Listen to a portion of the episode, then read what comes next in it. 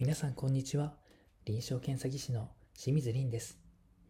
医学系の内容や海外のお話などできるだけわかりやすくお伝えしていきたいと思います。この放送はテレビもねラジオもね車もそんなに走ってね青森県からの提供でお送りします。今回は海分けの具体的なアクションプランを提示するために射精と走路精子の速度そして妊娠についてお話しさせていただきます。どうぞよろしくお願いします。では早速始めていきます。まずは一つ目、射精についてです。勃起と射精をコントロールしているのは脊髄です。脊髄損傷をしている人の中でも、脊髄の上の方を損傷した人は、エッチなことを想像しても、下の部分と脊髄がつながっていないため、勃起を誘発することはありません。ですが、直接ペニスを刺激した場合、下の神経は生きているので反応します。かつ、射精する場合がございます。しかし、下の部分を損傷した場合は、直接刺激によりペニスを勃起させることはありますが、射精することはありません。なぜなら、脊髄を経由して射精をコントロールする交感神経に届かないからです。この場合、残念ながらオルガスムを感じることはありません。ですので、5体不満足になろうとも、脊髄がしっかりしていれば、オルガスムを感じて楽しむことができるわけです。これは例えばの話ですけどね。で、射精に強く影響を与えている物質は、ドーパミンとセロトニン。名前ぐらいなら聞いたことがあるかもしれません。ドーパミンは射精を促し、反対にセロトニンはドーパミン、ノルアドレナリンを抑制する作用があります。なんか物質によって射精のタイミングがコントロールされているんだな程度で今は構いません。そして2つ目、早漏。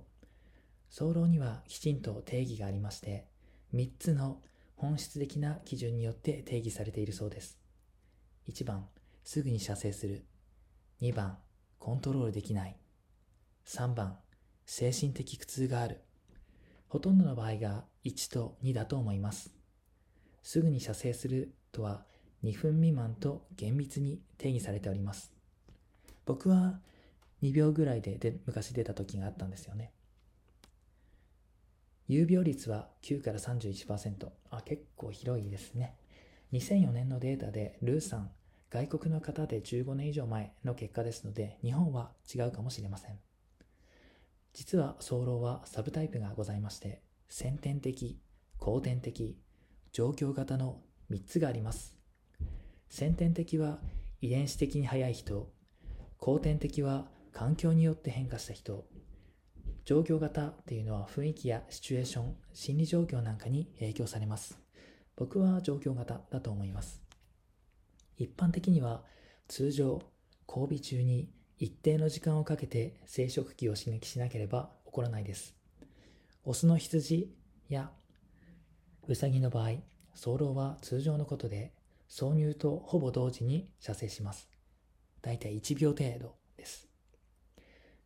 まあ、種を残すための行為ということを考えれば、素早く発射して次の子孫を残すといった面で考えれば、すごく合理的だと思いますが、個人的には満足できませんね。ネズミや人間はもう少し時間がかかるそうです。原因としては、冒頭で射精に強く影響している物質、セロトニンが挙げられます。セロトニンを摂取することで、早漏が解消できるのですが、今回は割愛させていただきます。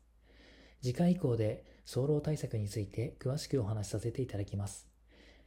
1分程度の早漏酸っていうのを2から6分に長引かせることができます。まあそれでも短いですけどね。次に3つ目、正規のスピードについてお話しさせていただきます。一般的には y と x で泳ぐ速度が違うと言われております。専門的に言えば運動性が y、つまり男性の遺伝子を持った精子の方が高いということですね。だいたい射精から膣、子宮頸部、子宮を通じて卵管までたどり着くのに1分ぐらいかかるそうです。この速度計測は放射性物質でラベリングした粒子、もっと細かく言いますとテクネチウムでアルブミンをタグ付けしております。これで測定したそうです。もうかなり専門的な話ですね。えー、ここからはもっと、えーと、端的に産み分けの方法をご紹介いたします。男性がピストン運動の果てにワンダフルライフを放出してから生物学的には卵子に先にたどり着いた方が勝ちというような大運動会を繰り広げております。ある意味障害物競争をやっているようなものだと思ってください。そしてその障害は大きく3つ。1番、ペーハー。pH ですね。酸性度合いやアルカリ度合いですね。2番、温度。3番目、場所。で他にも条件がありますが、今回は割愛します。えー、男性が生まれるか、女性が生まれるかというのは男性側、精子が X 染色体を持つか Y 染色体を持つかによります。X 染色体を持った精子の特徴としまして、要は女性が生まれる方ですね。これは長距離走が得意な選手というふうに覚えていただけるといいです。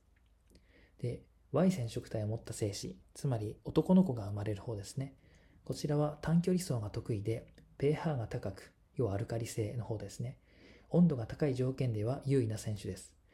これらの選手の特徴を考えますと、男の子が欲しい場合は、膣の奥の方で出す。そして女性が感じている状況が好ましいです。感じている状況ですと、膣の pH はアルカリ性側に傾き、かつ体温も上昇しております。反対に、女の子が欲しい場合は浅い部分で出す。そして男の遺伝子を持った Y に打ち勝つためには、女性の膣が酸性寄りで、かつ体温が低い状況が良いです。で、具体的に最後にアクションプラン提示前に余談で一つお話しさせていただきます。女性側のお話ですね。女性のオルガスムについてです。女性がオルガスムを感じているときは前動運動が行われます。消化管なんかがうねうね動くあの運動のことです。